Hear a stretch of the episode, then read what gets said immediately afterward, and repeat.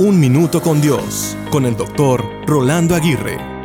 Alguna vez leí, no olvides que no hay nada más poderoso que la oración, no hay nada más fuerte que la fe y no hay nada más grande que Dios. La oración es un arma poderosa. Es la llave del cielo. La oración no busca alterar o cambiar los planes de Dios. La oración nos ayuda a confiar y a descansar en su perfecta y soberana voluntad. En resumidas cuentas, la oración tiene poder. ¿Cómo está tu vida de oración? Si oras constantemente podrás ver los resultados y las respuestas a tus peticiones, pero si casi no oras, entonces te estás perdiendo de recibir las gratas respuestas y bendiciones que Dios ha estado preparando para ti. Siempre he dicho que la oración es una oportunidad de tocar el corazón de Dios. Si deseas saber los alcances de la oración, simplemente ora más a Dios.